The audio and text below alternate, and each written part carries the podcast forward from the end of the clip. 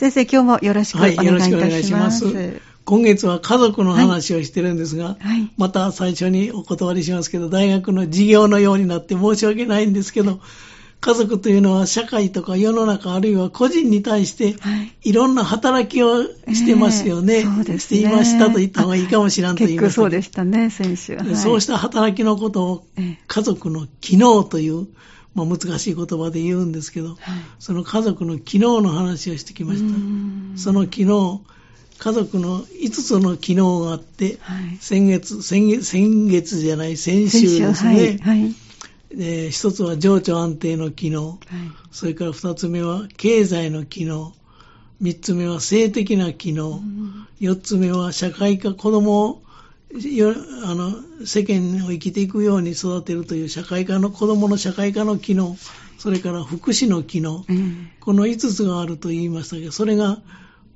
だんだんと外注化されつつあるというお話をしました。はい、で、これは家族が軽くなってきたという言い方ができるかもしれない、うん、そ、ね、まあ、そんなお話をしましたですよね。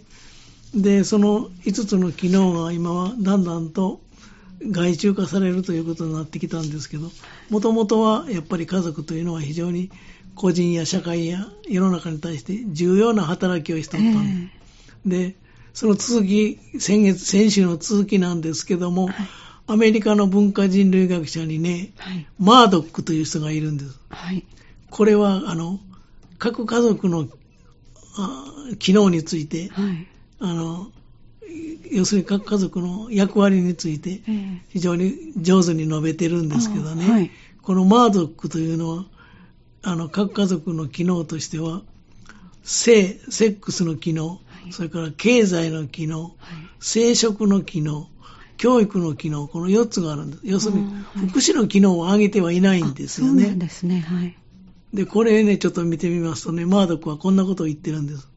性的な機能っていうのは、あの、夫婦間の性的な欲求の充足と同時に、それ以外の性の規制を担っている、ということですね。やっぱり社会の秩序を保つために、セックスの機能は働いて、夫婦と家族の中には働いている。それから二つ目として経済的な機能というのは、家族として共に住んで、共に食べて、それから性的分業としての経済的機能。性的分業ということはね、例えば男の役割とか女の役割。はい、昔日本で男は外で働く、女は家庭を守る。ねはい、これ、これ性役割、性的分業ですよね。はいと言ってたんですが、これ今はあの性的分業は否定されてますよね。はい、あの、男女共同参画社会になって、はい、なんで女の人が家族を守らないか、なんで男だけが働かないかそういう、はい、だから、まあ、マードックの時代は性的分業もあったと。これが経済的な役割です。家族としてのね。うん、それから三つ目は生殖の機能。これは子供を産むことですよ。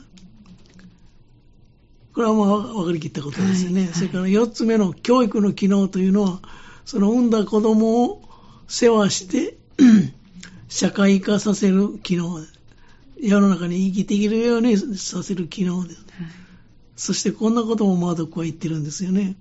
性的機能と生殖機能がなければ社会が消滅してしまう。はあ、人口が増えませんからね。そうですね。はい。社会が消滅してしまう。うんそれから二つ目の経済の機能がなければ命そのものが維持できない。うん、共に生活して共に食べてということがなければ命の維持ができない。それから四つ目の教育の機能がなければ文化が終わってしまう。それはまあそうですよね。はい、まあそんなことも言ってますよ。なかなか面白い言葉だと思います。そうですね。で家族というのはそんな働きを今までしてきたったわけですよね。はい、で、アメリカの社会学者でパーソンズという人がいるんですけど、これも有名な社会学者ですわ。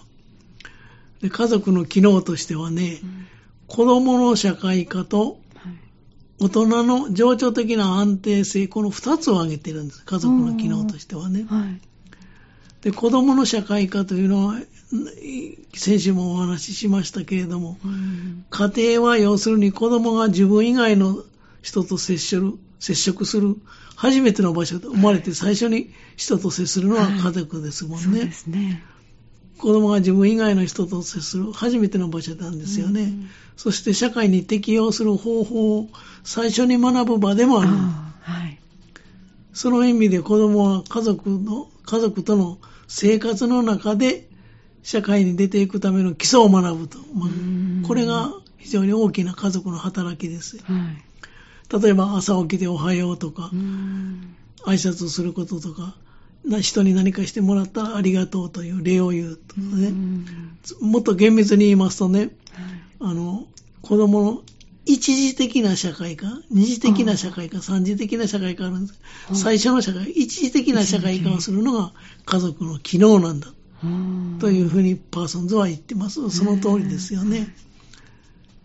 で、もう一つ、その、大人の情緒的な安定性って、これもお話先週しましたけれども、はいほっとするというか、えー、まあ、心が安定するという、それが家族なんだ。はい、つまり、仕事から帰って心が癒される場が家族だという、そういう意味で言ってるんだと思うんですけどね。はい、で、結局ね、従来の伝統的な家族の機能、果たすべき役割としてはたくさんあるんですけど、従来の家族の果たすべき役割から、マードックもパーソンズも外しているのが福祉の機能。そうですね。ね、福祉の機能ないですよね。はい。福祉というのはもともとね、満足すべき生活環境のことを福祉という。満足すべき生活環境。これが福祉という本来の意味なんです。はい、だから病人とか、あるいは高齢者の介護とかお世話を家族のまあ基本的な役割とは捉えていないんですね。マー。ドックも、はい、パーソンズも。これについてはね、あの、まあ、これ私ちょっとうがった見方かもわかりませんけども、人間以外の、これもよく言うんですけど、人間以外のすべての動物は、子供の世話は一生懸命しますわ。はい、ツバメでも、えイノシシでも何でも、この、この頃よくイノシシが街に。そうですね。はい。被害かけてますけどね。えー、子供連れのイノシシとか。はいえー、イノシシでも犬でも猫でも何でも、子供の世話は一生懸命しますわ。はい、ところがね、親の介護はしないんですね、人間以外の動物は。はい、あの、あの猿が親の介護してるの見たことない、ないですよね、えー。で、これはね、人間も動物の一種と考えますと、はい、あの、親の介護には限界があるという動物学者があるんです。だから、社会的に、例えば、介護施設とかでやってもらわないと人間、家族だけでは面倒見きれないという説もあるんですよね。ところが逆にね、はい、他の動物がしない親の介護をするからこそ人間なんだと、そういう、はいはい全く逆の説もあるんですよね。えーえー、でも、マードックも、この、パーソンズも、親の介護、社会福祉を抜いてるということは、これはやっぱり、なんていうのかな、本来の人間の姿ではないと見たのかもしれませんですね。そうですね。わかりませんけどね。で、ところがね、逆にそのマードックもパーソンズも子供の世話、はい、子供の社会化はどっちも入れてるんだ。ね、そうですね。だから、これは動物学的な延長線上の考えに立つと、えー、子供を育てるのは動物の本来の姿、親の面倒を見るのは無理があるというふうなことになって、えーまあ、私は勝手に結びつけたんですけど、そういうことも言えるのかなという気はしますよね。えー、だから、倫理学の先生なんか親の介護をするからこそ人間なんだと。あはいはい、でも、やっぱり動物の、人間も動物の一種と考えると、うん、親の介護をするには限界があって、うん、やっぱり誰かに助けてもらわないと、やれないかもしれません。ですよね。動物学的に見るとそういうことが言えるということですよね。うんうん、で、まあ、そんなことを考えますとね、今までの話をちょっとまとめてみると、家族とはどんなもんだろうかということなんですけど、えーはい、あの、血のつながりのある人、親子とか兄弟、はい、子供ですね。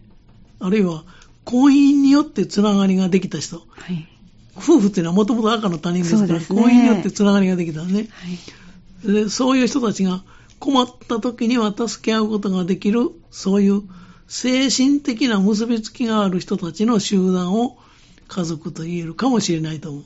それを、そういう集団のことを家族と言うんであって、心の安らぎを得ることと、子供を育てることが家族の中心的な役割ではないか。うん、という、まあ、まとめますと、こういうことが言えるんではないかと思いますね。もっぺん言いますと、家族とは血のつながりがある人、あるいは婚姻によってつながりがあった夫婦間に、の間で困った時には助け合うことができる精神的な結びつきがある人たちの集団のことを家族と言い、で、心の安らぎを売ることと、子供を育てることが家族の中心的な役割。だからまあ、親の介護はそういう意味では中心的でないかもしれないという気もしますね。はい、福祉の仕事というのはね。はい、まあそういうことが大まかなあの家族に対する定義としては、今の時代ではそんなことが言えるんではないかなというような気がしますね。ところがですわ、はい、この概念もまあ今は崩れつつある。うん、ということですよね。そうなんですね。うん、まあ、そのお話を順次していきたいと思うんですけど、はいうん来週に回しましょうか。そうね。はい。わ、はい、かりました。はい。はい。じゃあまた来週もよろしくお願いいたします。来週は先生、今年最後の時間になりますので。はい。もう最後、そんな時間になりますね、よろしくお願いいたします、はい。どうもありがとうございました。ありがとうございました。この時間は港川短期大学元学長社会心理学ご専門の大前守先生のお話をお届けしてまいりました。来週もぜひお聞きください。